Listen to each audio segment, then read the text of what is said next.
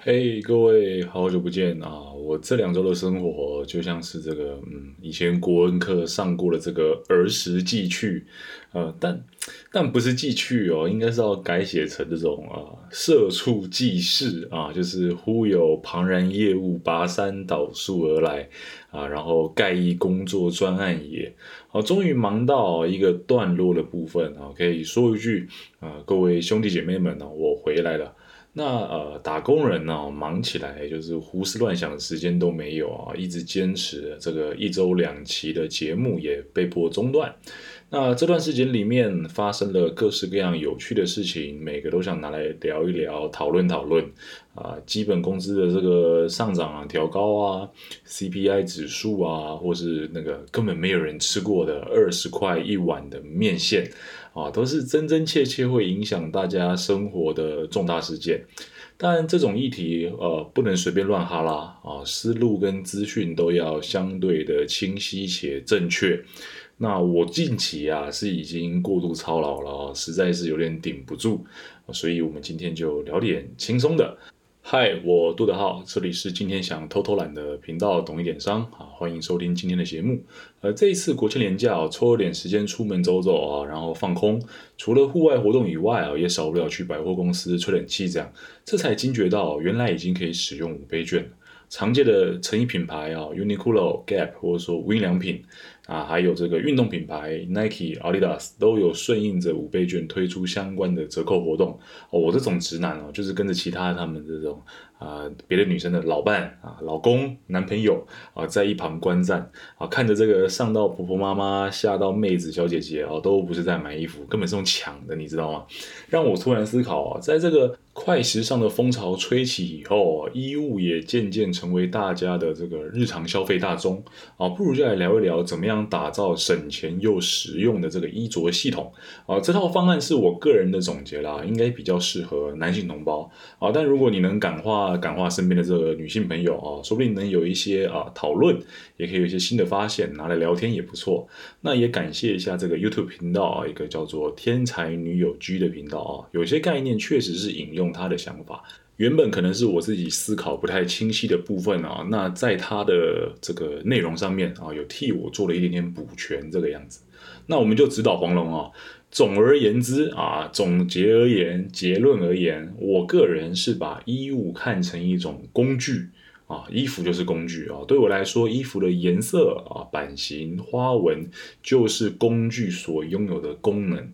那用这种方式哦去做衣服的选购啊，或者是断舍离的思考，可以让人的立场更加清晰啊，做出相对正确的决断。那工具嘛，对不对？工具最大的核心思考就是没有办法解决问题、没有办法达成任务的工具啊，就是坏工具。就算这个工具哦上面刻着什么 LV 啊、Supreme 的品牌哦，它就是没有用啊，对吧？不能抓老鼠的就不是好猫。啊，所以首先啊，我们要知道衣服到底在解决生活中什么样的问题啊？买错衣服是小，但买了太多不应该买的衣服，让钱钱一直离家出走啊，这就是一等一的大事了。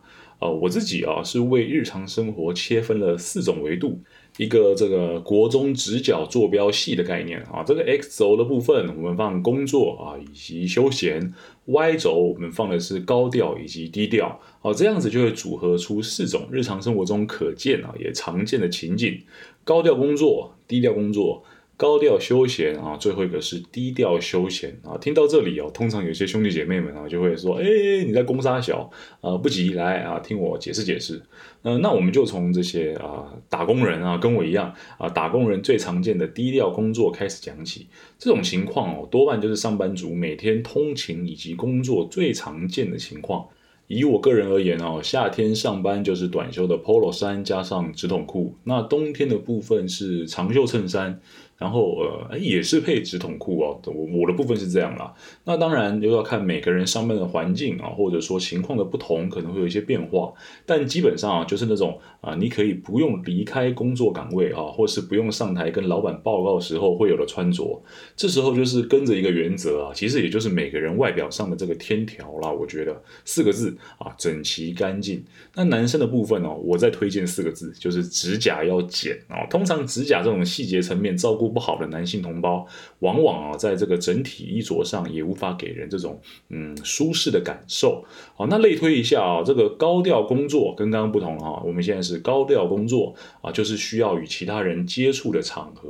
好比说，刚刚有提到啊，就是这种跨部门的啊，或者跟平常不会碰触到的这个主管开会啊，或者是说面试、签约啊等等这种情况啊，你会发现，尤其是业务，业务常常碰到这样的情境。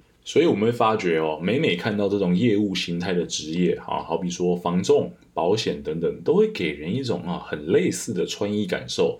男生就是整套西装含外套，然后女生可能就是套装，然后还要再来个包包头啊，或者是这种大波浪啊。我的穿衣策略上啊，如果遇到这里所谓的高调工作，或者可以说这种外向工作的情境。那就是长袖衬衫跑不掉了啊！裤子的部分会找剪裁更加西裤一点的这种裤子，但我不会穿到非常的紧身，或者你说那种呃 fit 啊，这个 F I T 这样的情况，因为衣着上的不舒适以及不自在啊，也会干扰行为上的表现，啊，可能就会让当天的工作失分这个样子。最最重要的啊，是我会选择打一条黑色的皮带啊，或者是穿双皮鞋啊，就是那种要让脚感觉到不舒服的那一种啊，那种带跟皮鞋。这两样啊，是男生可以快速表现出，哎，我现在在干正事的感觉啊，这种单品。只要这个黑皮带跟皮鞋一穿上身啊，平常再怎么懒散的同学啊，再怎么懒散的兄弟啊，你都会马上可以表现得非常有精神，非常有干劲啊。那说完了工作的部分，我们可以进到下班后一般生活以及周末假日的这样的情境。那在这个低调休闲的这个情况当中，多半就会是周一到周五的下班后啊，这个部分啊，其实会与低调工作高度重叠哦。毕竟每天下班后的时间嘛，那这个时段呢。会有两种现代人最常遇到的情况啊，可以拉出来单独做讨论。首先是运动的时间啊，无论你是喜欢重训啊、瑜伽、慢跑，或者是这个快走啊，都行啦。这种时间的衣着，除非你是体育方面的教教练啊，或者是老师啊，不然上班几乎是用不到这些衣物的啊。你会发现，那还有可能啊，你就是这种完美啊，要拍这种大奶色色照啊，那我们就另当别论，好不好？啊，通常的情况啊，基本上就是呃长短运动裤各两条，然后短袖的上衣四件。轻薄的运动外套两件哦，就很足够哦每周三次的这种运动频率了。那你如果是每天下班都跑健身房的这种壮汉哦，那那你可能就再多买一些衣服了，对。那如果你是这种专项的运动，可能就在在讨论，然后看情况再讨论哦。毕竟踢足球的配备跟这个登山健走一定是两回事。但刚刚说的那个数量哦，上上健身房啊、慢跑什么的，是肯定够用啊。另外一方面啊，另外一个常见的低调休闲场景就是睡衣哦。当然，穿什么睡衣哦，是每个人最自由也最无拘无束的选择了啊。甚至有些朋友啊，你喜欢裸睡啊，当然也是没有问题哦。只要没有被偷窥的可能性，其实裸睡也蛮爽的。